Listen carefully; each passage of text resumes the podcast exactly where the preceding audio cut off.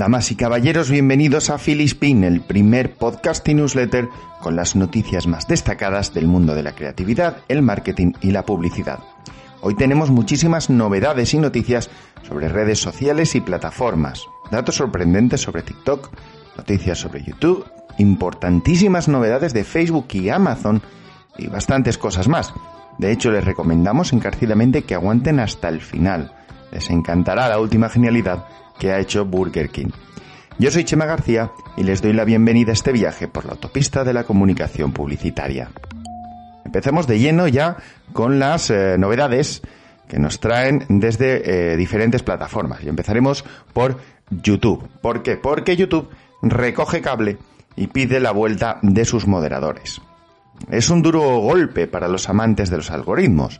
YouTube ha convocado de vuelta parte de los trabajadores que habitualmente afinan el trabajo de sus procesos y toman decisiones y que se fueron a casa durante la pandemia. En su ausencia, la plataforma eliminó más vídeos que nunca, en base al criterio de los sistemas de detección automática. Neil Mohan, jefe de producto de YouTube, ha explicado que la tecnología es muy útil para bloquear contenido en el que la ofensa o la violación de la normativa es clara, con una eficacia que resume en más em, en que más del 50% de los 11,4 millones de vídeos fueron eliminados sin una sola visualización y más del 80 lo fueron con menos de 10. Sin embargo, las dificultades se centran en la incomprensión del contexto cultural, la experiencia y la inteligencia de los creadores para evitar palabras, imágenes o sonidos que hagan saltar las alarmas, o la complejidad a la hora de evaluar el contenido su naturaleza informativa. YouTube recibió el doble de apelaciones respecto al trimestre anterior y cuadriplu, cuadruplicó, que no me salía, el número de contenidos restaurados. Todo esto provoca que los falsos positivos causen una mayor carga de trabajo para quienes tienen que revisar esas reclamaciones. No hay que olvidar que no se trata de un problema menor, que el bloqueo de vídeos legítimos ha supuesto un problema añadido a la debacle de la monetización por la retirada de presupuestos publicitarios por la crisis. La plataforma ya introdujo una nueva métrica que desgrana los datos de explotación publicitaria y otras vías de financiación interna, en un intento a la desesperada para ayudar a los creadores de contenido, que están bastante quemaditos con la plataforma. Como decimos, estos llevan bastante tiempo quejándose del trato recibido, y ya es más que habitual que recurran a plataformas como Twitch o Patreon para compensar el lucro cesante, algo que evidentemente perjudica a YouTube, que aún con todo sigue siendo la reina del mambo. Y seguimos con diferentes plataformas, esta vez la plataforma más eh, de moda porque a los usuarios de TikTok no le gustan las marcas. Porque solo el 7% de los usuarios de TikTok en Estados Unidos y seis países europeos aseguran formar parte de la comunidad de alguna marca en dicha aplicación. Solo Tumblr, Snapchat y WhatsApp permanecen por debajo en la lista del top 10 de aplicaciones sociales. En lo que se refiere al seguimiento de marcas, en Estados Unidos y en estos eh, seis países europeos, Twitter es la reina, con un 35% de los usuarios, seguida de Pinterest con 24 y LinkedIn con 20. TikTok se queda muy lejos, con tan solo un 11%. En el global de estos siete países analizados, Instagram resulta ser la plataforma más popular, 34%. Estos datos demuestran que sus usuarios no quieren ver anuncios típicos. Los responsables de insertar publicidad deben generar contenido como el que se crea en la plataforma por el resto de usuarios, ya que de lo contrario, su eficacia se verá muy reducida y me parece a mí, su marca se verá muy rechazada. Pero el sentimiento además es de ida y vuelta porque a las marcas tampoco les acaba de gustar TikTok. No lo digo yo, lo dice Cantar. Según ellos, los especialistas en marketing tienen preferencia por plataformas digitales ya establecidas, mientras que los consumidores se inclinan por las plataformas más nuevas. En, su caso, en el eh, ranking Global Ad Equity, Kantar otorgó a TikTok el primer puesto, seguido de Instagram, Snapchat, Google y Twitter. Este ranking, por cierto, tiene en cuenta la actitud de los consumidores hacia la publicidad presente.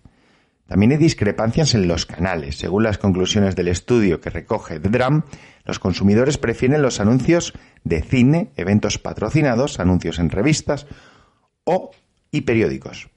La industria del marketing, sin embargo, opta por vídeos online, la televisión, los feeds de noticias en las redes sociales, la televisión en streaming y las historias, las stories, vaya, que, que ya tienen casi todas las redes sociales, que luego hablaremos de ellas, por cierto. Del informe de Cantar se concluye que los especialistas en marketing se han vuelto demasiado dependientes de los canales digitales, en un contexto en el que muchos consumidores aún perciben los anuncios offline como una publicidad de mayor calidad, incluso menos intrusiva y más dirigida. Esto es, eh, que genera mayor confianza, básicamente. Y esto es eh, bastante serio si tenemos en cuenta que con los recortes en los departamentos de marketing ha crecido el foco en el propósito de la marca y la transformación digital, así como los recursos destinados a los canales digitales que han aumentado. O los marqueteros o este estudio de cantar. Pero desde luego, una de las dos partes se está equivocando. Y cantar, viendo como ha hecho anteriores informes, tiene bastante credibilidad. Indirectamente esta, esta noticia tiene cierta relación con TikTok, aunque no tiene nada que ver con TikTok. Eh, Tesla ha demandado al gobierno de Estados Unidos por su guerra con China. El motivo principal para esta demanda han sido los aranceles impuestos sobre eh, importaciones de China a Estados Unidos. Tesla ha interpuesto una demanda en la Corte de Comercio Internacional de Estados Unidos en la que pretende que dos paquetes de aranceles de la administración Trump sean declarados nulos y que además el importe de los aranceles se les sean reembolsados con intereses, aquellos obviamente que han sido pagados. Estos aranceles son conocidos como List 3 y List 4. El primero supone un recargo del 25% a productos procedentes de China, mientras que el List 4, similar, pero incrementando un 7,5 el valor de otro lote de ciertos productos. Los de Elon Musk aseguran estar sufriendo un grave castigo. E incluso el año pasado solicitaron la exención del pago de este arancel, pero le fue denegado. Sí que se le concedió, sin embargo, una excepción para materias como el grafito artificial, el óxido de silicio eh, y otros elementos que se utilizan para la fabricación de sus coches eléctricos. Por desgracia, esta exención eh, caducó ya hace unos meses y bueno, ahora que no la tienen que pagar, pues se rebelan. Como ya dijimos, la guerra Estados Unidos-China no ha hecho más que comenzar y por lo que se ve, parece que se va a cobrar bastantes víctimas. La siguiente noticia es de alcance y además bastante importante. Facebook elimina la regla del 20% en las imágenes. Han sido muchos años de espera y muchos dolores de cabeza para communities y diseñadores, pero al fin podremos decir adiós a la regla del 20% del texto de los anuncios de Facebook. La gran red social solamente se limitará a recomendar moderación a la hora de añadir texto a la publicidad. Para Facebook, aquellos anuncios que incluyen una gran cantidad de texto en su diseño provocan una mala experiencia al usuario. Tan claro lo tenía que creó una regla. Los anuncios con demasiado texto en las imágenes no serían aprobados. Y gran parte de la frustración no solo era mantener las imágenes de publicidad con menos del 20% de texto, sino saber si se había cometido la infracción, ya que no se sabía hasta después de haber publicado el anuncio. Y tal era el lío para los creadores que Facebook creó una herramienta para probar la superposición de texto y ayudarlos a verificar si el anuncio en cuestión se alineaba con esa restricción. Esta prohibición comenzó en 2016 y cuatro años después pasa a convertirse en una recomendación. Una gran, gran, gran noticia para todos los que se dedican a la publicidad en esta red social. Y antes hablábamos de las stories, pues bien, Pinterest y LinkedIn se apuntan también a este formato. Estas dos plataformas ya han anunciado que añadirán el formato de vídeos cortos y caducos, aunque eso sí, con ciertas diferencias. Ah, vamos a verlos por separado porque es, eh, bastante interesante. El caso de Pinterest, eh, las stories no desaparecerán a las 24 horas, sino que quedarán. Además, eh, vendrán acompañadas de otras novedades, aunque de momento solo en Estados Unidos. a España y al resto de Europa seguramente lleguen dentro de unos meses. No tenemos noticias de Hispanoamérica. Entre las nuevas funciones de Pinterest destacan los Story Pins en beta. Es la función que incluye un nuevo tipo de pin y una nueva opción de publicación con la que los creadores podrán convertir sus ideas en historias visuales a través de vídeos paso a paso, con locuciones y superposiciones de imágenes y texto. La diferencia con las stories de otras plataformas, además del nombre, es que no caducarán y podrán verse en cualquier momento. Aquí lo comparan con las stories, a mí me recuerda más a los tutoriales de YouTube, pero bueno, lo dejaremos como story.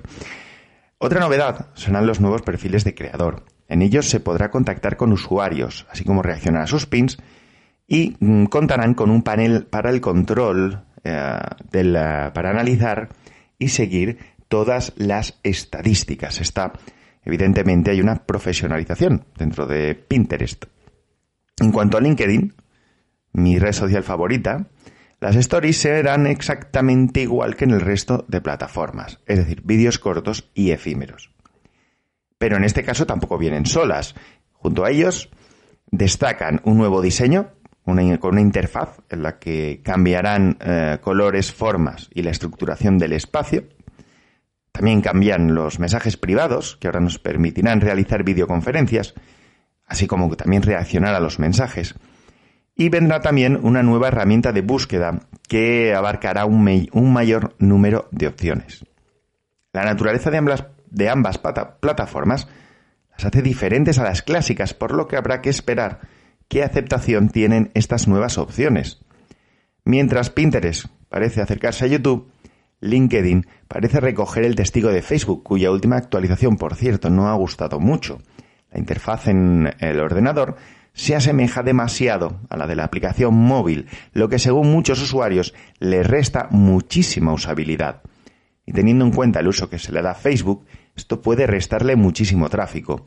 No olvidemos que la gran red es utilizada por un público más maduro, al que este tipo de cambios no suele gustarle mucho, y menos cuando implica un reaprendizaje.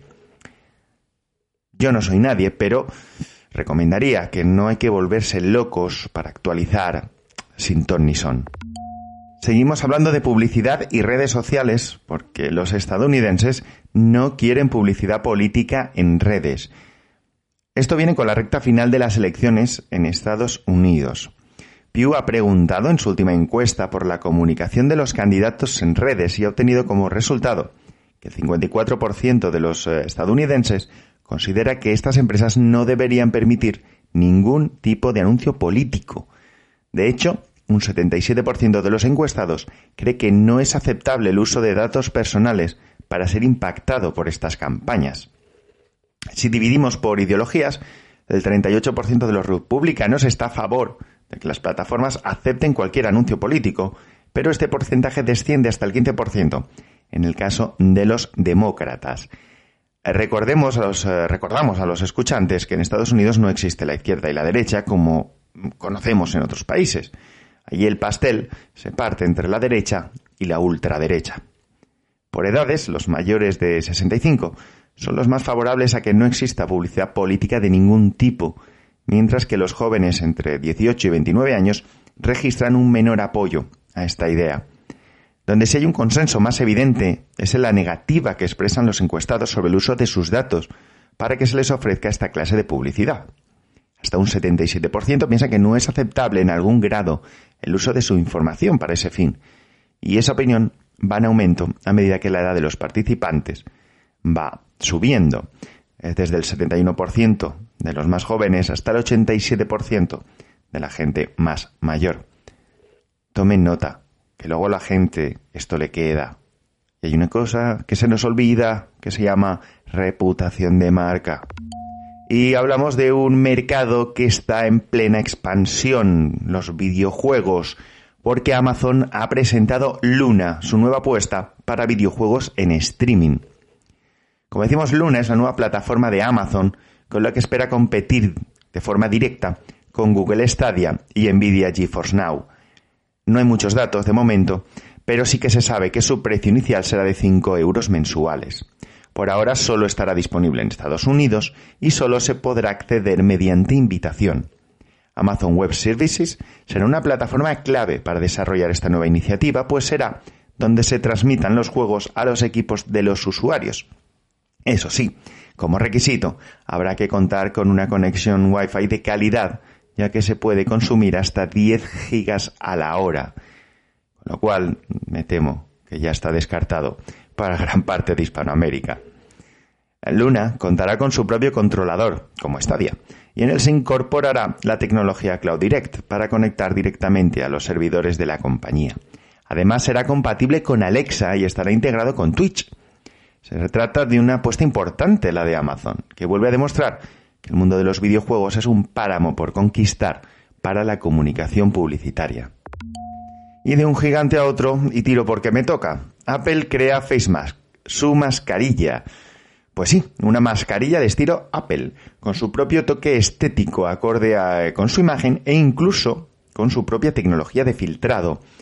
Pero ojo, no te vayas a hacer cola a una tienda Apple todavía, si es que está abierta en tu ciudad, porque no estarán a la venta, sino que serán solo para sus empleados. La Apple Face Mask, como se ha conocido, al diseño fue confeccionada por los mismos ingenieros de iPhone y iPad y estéticamente cuenta con la habitual línea blanca de la compañía. Además, contará con un diseño de tres capas para filtrar el aire en todas direcciones y es capaz de soportar hasta cinco lavados. Por ahora, reiteramos, no estarán disponibles al público y se desconocen cuándo contarán en España sus trabajadores con ella. Hablamos ahora de críticas, que es algo que, gusta mucho en general. Brandalis machaca la publicidad de los coches sub. Brandalis, para aquellos que no lo sepan, como no lo sabía yo hasta, hasta leer la noticia, es un grupo medioambiental especialista en subvertir la publicidad con marketing de guerrilla. Pues bien, regresan al ruedo publicitario. Ha raptado, entre comillas, más de 100 vallas y marquesinas de autobuses en Inglaterra y Gales para destapar las vergüenzas de la publicidad de los vehículos sub. Con la campaña AdBreak, Brandalis pretende colocar bajo los focos las fastuosas y corruptas fantasías emanadas de la cultura automovilística. En ella acusa a los coches todo camino de quemar el planeta y estar robándole el futuro a, futuras, valga la redundancia, generaciones este tipo de coches, que por cierto son los más demandados a día de hoy, emiten cuatro veces más CO2 que los coches eléctricos. Hasta ahí más o menos normal. Pero no hay que olvidar que al ser más grandes y pesados que los vehículos estándar, consumen más combustible y contaminan mucho más. Incluso los híbridos, ya que su motor de gasolina es mucho más grande que el de un coche utilitario y cuando se pone en marcha, evidentemente, va a causar eh, más eh, problemas. Como amante del motor, por cierto, un apunte que hago yo, sigo sin entender cómo es posible que un vehículo que gasta más y contamina más puede ser el rey de ventas. Quizás el problema no sea los fabricantes, ni la publicidad, aunque también afecte. En mi humilde e irrelevante opinión, el problema es de la sociedad. Piénselo por un momento. ¿Es necesario ir con un monstruo de tres toneladas y seis metros de casa al colegio y de ahí a un centro comercial? Es, totalmente absurdo. Y de la crítica vamos a irnos a una noticia amable. Starbucks abre un local atendido por personas mayores.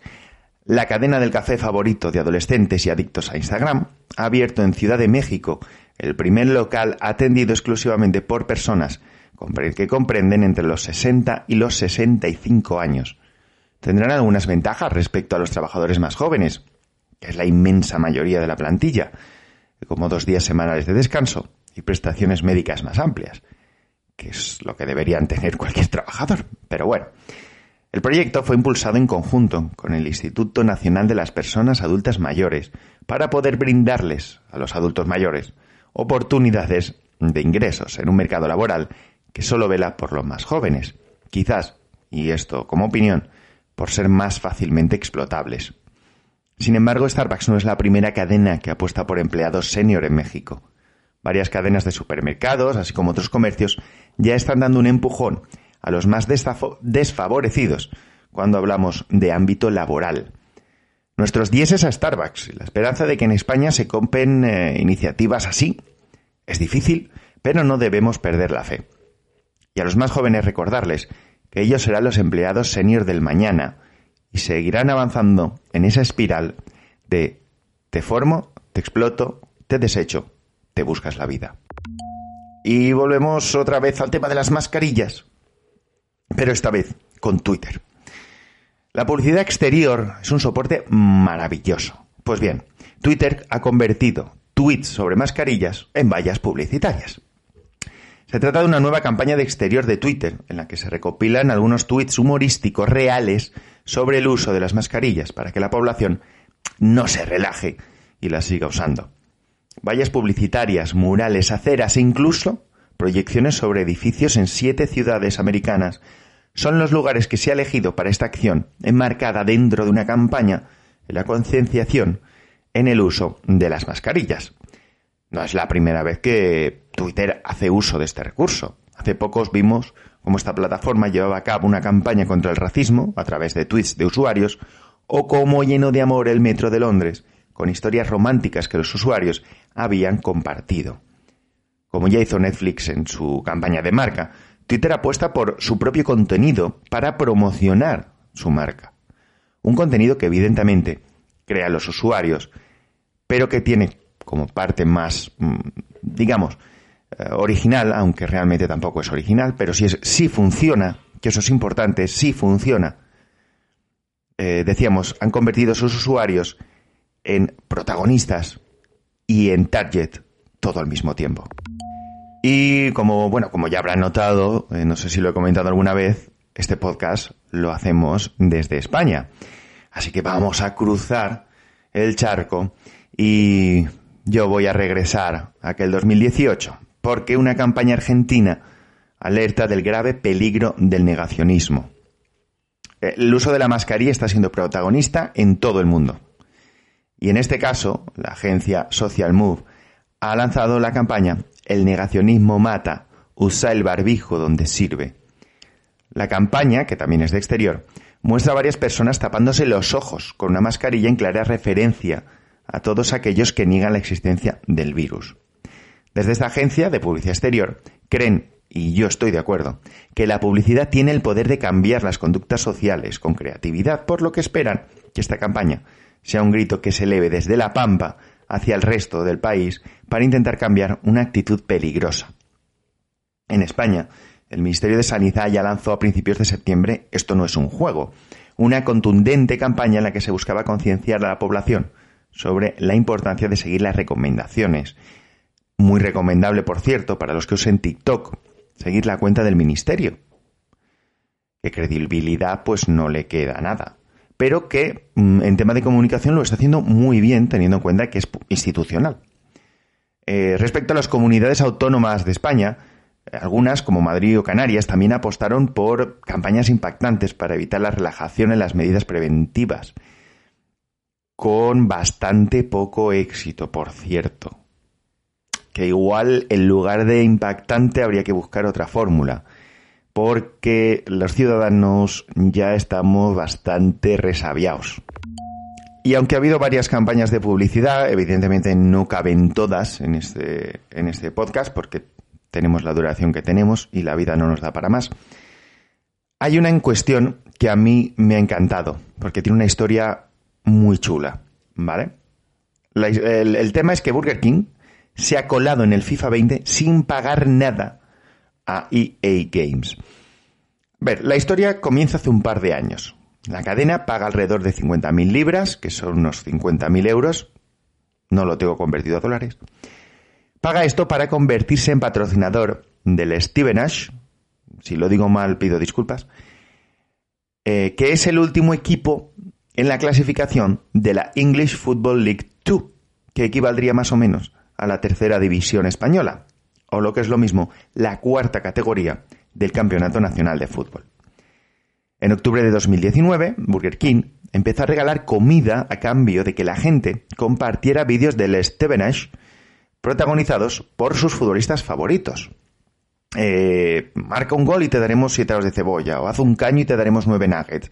Acierta un disparo desde tu propio campo con un jugador de nacionalidad española y te daremos una hamburguesa crispy chicken. Podía ser cualquier jugador, pero la única condición era que estuvieran jugando con el Stevenage. Que lo he dicho de, creo que no he repetido todavía la forma de decirlo, ¿verdad? No lo he pronunciado igual todavía. Pues lo tengo que decir cuatro veces más, lo menos. Lo siento, mi nivel de inglés es el que es. Estudié en Opening. Eh, los jugadores del FIFA 20 compartieron más de 25.000 goles en los días que duró la promo. Y eso que Burger King no mencionó en ningún momento eh, de qué iba este, esta promoción y este juego. Así pues, los jugadores, la gente que, juega al FIFA 20, para poder llevarse sus hamburguesas o sus nuggets o sus lo que fuera gratis, empezaron a seleccionar para este equipo jugadores como Messi, Ronaldo, Jonus Musa, en fin, que crearon un super equipo. Claro, ¿qué camiseta llevaban? Ahí estaba el fondo de la cuestión. Estos jugadores, los mejores jugadores del mundo, estaban jugando con el logo de Burger King en el pecho. La campaña, hecha por David Madrid y David Miami, tenía como objetivo que Burger King apareciera en el juego más popular del mundo y sin tener que soltar una mortera de pasta a EA. La campaña Steven H. Challenge, no lo tendré que decir más, ha recibido premios de oro tanto en los Andy Awards como en The One Show, pero también ha convertido al Steven Edge en uno de los equipos más comercializados del mundo. Por primera vez en la historia del club se vendieron todas las camisetas, y eso teniendo en cuenta que es un equipo de cuarta división. En cualquier caso, nos quedamos con eh, todo lo que hay detrás. Esta bonita lección de creatividad que ha conseguido minimizar costes y maximizar la visibilidad y la notoriedad de marca. Amigos creativos, creatividad y pensamiento a largo plazo. Esa es la clave. Y esto va a ser todo por esta semana. Eh, recuerden que en nuestra newsletter van a poder encontrar todos los enlaces para leer y ampliar todas estas noticias. Pueden suscribirse a través de la web filispin.substack.com y escuchar los podcasts desde iVoox, Spotify, etc. Elijan la que más les guste. Por nuestra parte es todo. Besos, abrazos y gratitudes.